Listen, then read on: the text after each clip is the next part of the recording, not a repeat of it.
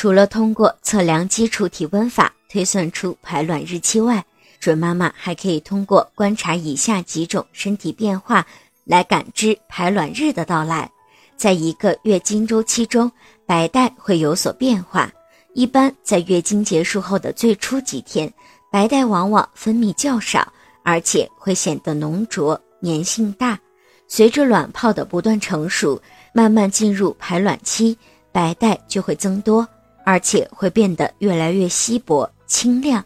到了两次月经的中间时期，也就是排卵前的一至两天，阴道会变得越来越湿润。白带不仅会增多，而且会像鸡蛋清一样清澈透明，能够拉出很长的丝。这样的情况一般会持续三至五天，这就预示着此时正处于排卵期。在排卵期过后，白带会逐渐减少，同时会变得粘稠浓浊，不能再产生拉丝的情况。如果您在备孕、怀孕到分娩的过程中遇到任何问题，欢迎通过十月呵护微信公众账号告诉我们，这里会有三甲医院妇产科医生为您解答。十月呵护，期待与您下期见面。